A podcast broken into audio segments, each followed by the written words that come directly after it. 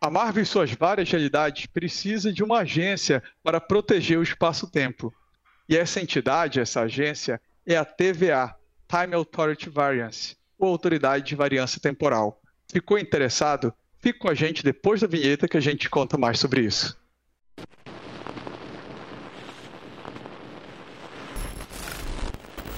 Fala pessoal, seja bem-vindo a mais um Perdidos no Tempo. Esse é aquele Perdidos no Tempo especial que a gente vai falar sobre um personagem, ou sobre uma entidade, ou sobre uma agência nos quadrinhos. No caso, como a gente falou aqui, é a TVA.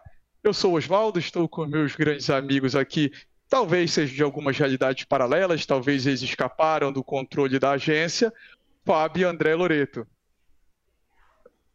Pessoal, a gente está com a série do Loki aí estreando e tem a TVA, né? Essa autoridade de variância temporal que serve para policiar, regulamentar, proteger essas linhas de tempo. Cara, é bem confuso essa questão de multiverso, universos paralelos. É, é muito difícil você entrar nesse assunto.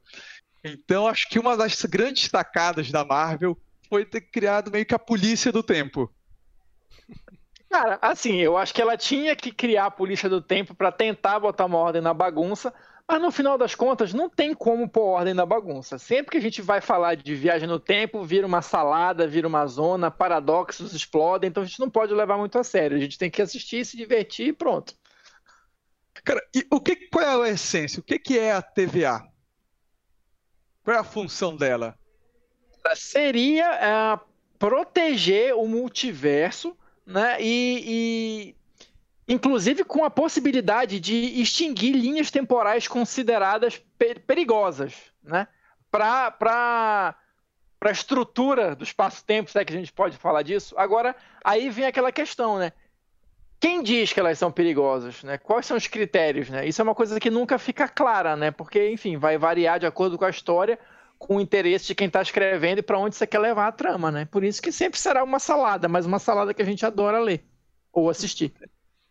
Nisso que você falou, Fábio, antes da TVA, a ideia, né, ela é mais ou menos ali de 76, uma, das revi uma revista do Thor.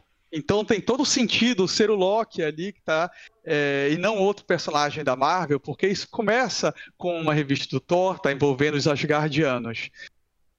Na última realidade de todos os tempos, no fim dos fins, quando não existe mais nada, nenhuma estrela, nenhum ser vivo, existe aquele que permanece. Essa entidade mega poderosa, quando ela está ali no fim de tudo, de todos os multiversos, não é só de uma realidade, decide criar três entidades. Essas entidades, elas teriam o objetivo, teriam a função de reiniciar um novo ciclo de multiversos, um novo ciclo de realidades, e ela já reiniciaria com conhecimento, já teria muito mais sabedoria. Só que são os Time Twisters, eles aparecem em Thor 243 de 76, eles foram criados pelo Len Wein e pelo John Buscema.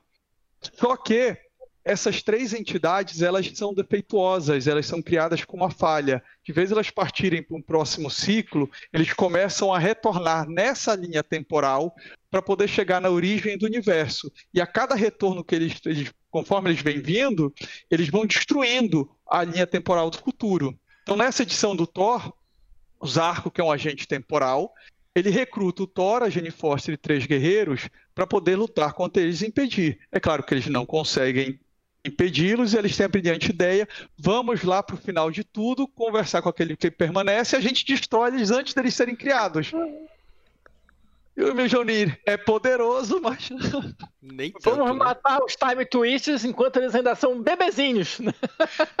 Cara, Fábio, é mais ou menos isso, viu, Fábio? Assim, muito mais do que menos. Só que o Mjolnir não consegue destruir, digamos ali, essa cápsula em que eles estão sendo criados. Só que a Jane Foster consegue convencer o aquele que permanece de que, cara, não vai dar certo. Cria outra coisa ou não cria eles. E aí, em 78, no Thor 282, é mostrado que ele, na verdade, não cria essas três entidades, mas ele cria os Timekeepers, que são os guardiães do tempo. já são mais conhecidos nossos, que é a Art, o Vort e o Zent. Inclusive, as três imagens deles ali aparecem na série do Loki, só as três é, rostos deles ali numa parede, aparecem eles. E a função deles é proteger a linha do tempo. No momento que aquele que permanece criou ele, ele nessa última realidade é como se ele tivesse desmembrado. Então ele, na verdade, complicou ainda mais a salada e aí ele criou os Time Twisters que querem destruir e os Time Keepers que querem proteger. Pois é. Tá fácil. Aí só, só, só completando aí ó, o, o histórico, né? A gente vai, vai ter em 86 a primeira aparição da autoridade de variância temporal, né? Que também foi numa revista do Thor, Thor 372. E só curiosidade, né? A, a, a, autoridade foi criada pelo Walt Simonson, que é velho conhecido dos fãs do Thor, né? E pelo Sal Buscema, que é irmão do John, que deu início a essa história toda 10 anos atrás, né? Lá em 76. Então aí surgiu a autoridade de variância temporal, que é o que a gente está acompanhando agora na, na, na série do Loki, né? Ela estaria, né, é... né, Fábio, assim, subordinada, digamos assim, determinado, subordinada não, mas acima, subindo a cadeira arca dessa, dessa agência, tem os três, os três timekeepers. Cara, sim, só, sim. Só, só, um comentário nada a ver, porque eu tô viajando na parada aqui. Ainda bem que o Oswaldo sabe bastante sobre isso. Você tá perdido? Você tá, você tá perdido. perdido no tempo? Estou completamente perdido no tempo. É... Cara, isso me lembra muito Exterminador do Futuro, né? O cara lá na frente manda para tentar detonar um cara que nem nasceu ainda e tal. É como as coisas se repetem, né? Cara, viagem do tempo é isso. No, no, no, se for tentar botar numa lógica, dificilmente você vai conseguir encaixar, ah, não, assim, não né? Tem, não tem, não tem. Até porque é uma coisa, né? Até onde se sabe, puramente teórica, né? Enfim. É, não então... tem nem como a gente usar uma referência e dizer se tá certo ou se tá errado. É, é. Não, e assim, só, Oswaldo, é, pegando o gancho que tu falaste aí da questão da hierarquia, a gente vai ter, claro, lá em cima os timekeepers, né? Só que eles vão ter vários agentes é, burocráticos e agentes de campo, e aí vai tudo descendo, né? Então, pelo que a gente viu na série até agora, a gente teve exemplos é, tanto do pessoal mais linha de frente, né? Quanto do pessoal administrativo. Que aí é o personagem do, do Owen Wilson, que é o, o Sr. Mobius, né? O agente Mobius. Sim que é, nos quadrinhos esse personagem existe também, e aí é uma das curiosidades da, da, da TVA, é que esses personagens do nível administrativo, assim, originalmente eles tinham todos a cara do Mark Gruenwald, que é um dos, um dos lendários editores da Marvel, né? Que aí decidiram fazer essa homenagem para ele porque ele era um cara que sabia muito de cronologia, né? Então, por conta desse conhecimento dele, fizeram essa homenagem, né? Todos os agentes administrativos tinham, tinham a cara dele. O cara tá fazendo uma história, né, Fábio? O cara tendo uma história, pô, tô uma dúvida, eu posso usar, mas isso aconteceu. É, Mark, me tira uma dúvida, vem cá, Mark. Mark chega aqui e dá um help, né? E assim, o Mark, ele faleceu em 96, né? Então, em, em períodos mais recentes, é, foi feito tipo uma atualização, né? Não que, não que o Mark deixe de aparecer como personagem, mas foi feita também uma homenagem a um outro editor da Marvel, o Tom DeFalco, pelos mesmos motivos. O cara fera de cronologia, então tem essa brincadeira né, interna lá que os agentes administrativos eles têm a cara ou do Mark Gruenwald ou do Tom DeFalco. E o próprio personagem do Owen Wilson é, ficou parecido, assim, aquele bigodinho, assim, tal. Só não é tão careca quanto, quanto o Mark era, né? Mas assim, deu, dá pra. Se você sabe a história, dá pra notar uma semelhança, assim, que eles fizeram. Dá, Fábio. Homenagem legal. Ficou uma homenagem legal, cara. Uma coisa também interessante na agência, é, por mais que isso pareça seja uma informação até irrelevante, mas eles fazem questão de mostrar que na agência funciona assim, é aquela questão de burocracia mesmo. Sabe Sim. assim? Primeiro, por que, que eles são clones? Cara, para não ter competitividade, ninguém está querendo ficar derrubando o outro por questão do emprego e para você ter eficiência. Então, pega o clone, você é bom aqui em catalogar. Ah, então é bacana. Cada vez que uma linha temporal é criada, cada vez, por exemplo, que um Tesseract é roubado e leva um personagem para outra realidade, ou então que o Magneto e o Professor Xavier vão se fundir, o Apocalipse faz aquilo, sempre cria um desses agentes, esse agente vai ficar monitorando. Aí esse agente é um clone. Sim, sim. Não, e assim, só uma, uma outra curiosidade também. É, apesar deles terem todos a mesma cara, assim, no nível administrativo, eles têm nomes, né? Porque cada um tá responsável por uma realidade. E, e assim, é só uma curiosidade, tá? Nos quadrinhos, além do agente Mobius, outro agente que teve uma certa proeminência é um que tem um nome curioso, é o senhor Tesseract, né? Olha. Não sei se aí o nome diz alguma coisa para alguém, não sei se isso vai aparecer de alguma forma na, na, na série do Loki, né? Mas assim, é, é, é bom demais para não usar, né? E por que, que eles são todos Judge Dreds? Não, é homenagem, galera... é homenagem? É, é, lembra que eu falei que tem os agentes, os agentes administrativos e os agentes de campo. Perfeito. Esses agentes de campo, eles podem ser mercenários contratados, né? É. Alguns dos mercenários mais famosos contratados são uma homenagem que a Marvel fez também pro juiz Dredd e aqueles outros juízes ali, né, que compõem o universo do, do, do juiz Dredd. Então a gente tem o Justice Peace, Justice Love, Justice, uma porrada de coisa, né? Justice é um Hope, visual, Justice é, Light.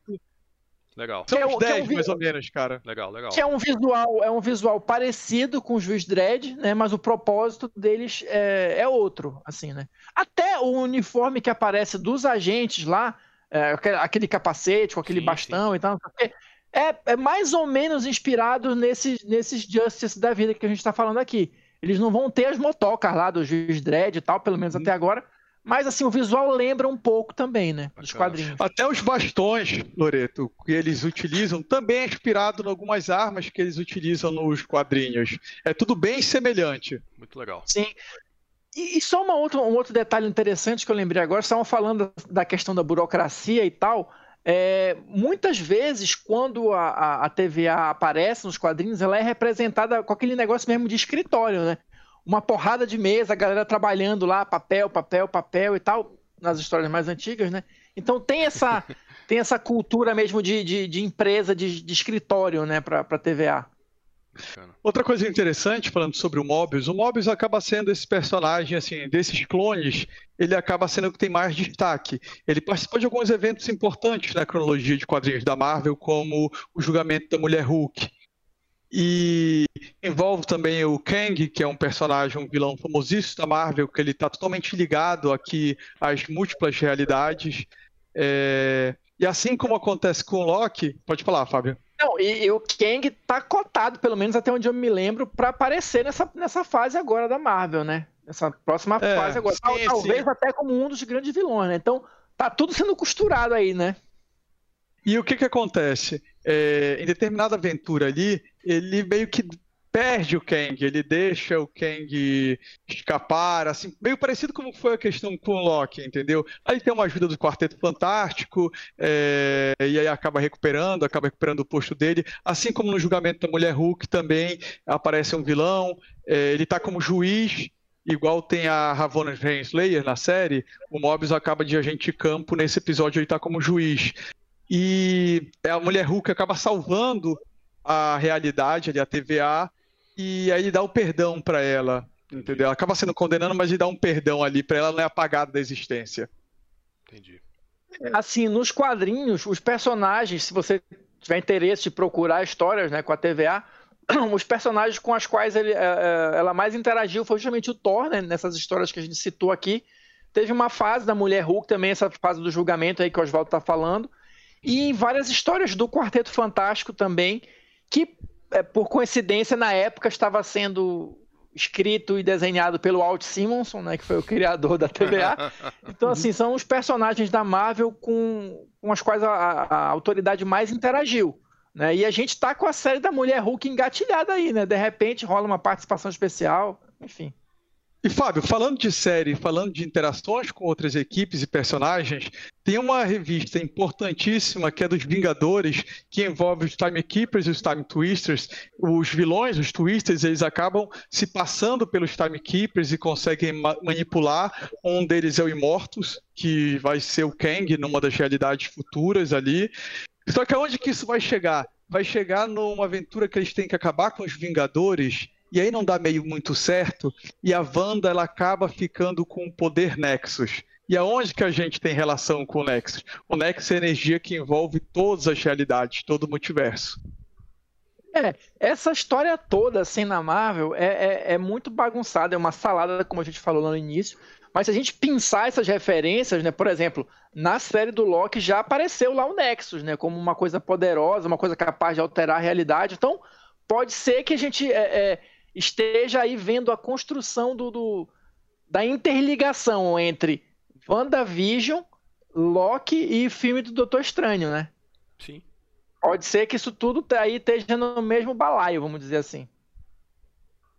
Outra coisa interessante para a gente colocar aqui é que esse multiverso, apesar de existir a TVA e ela querer controlar, ela policiar essas realidades, não é a única realidade. Existem várias outras realidades que elas estão no mão de outras entidades ou outros seres. Por exemplo, o Kang e seu império, ele controla algumas realidades paralelas, entendeu? Que elas não têm ligação, a TVA não consegue influenciar. Então o negócio é tão complicado, é tão complicado que existem multiversos de outras realidades com outras entidades e regras. Nossa senhora.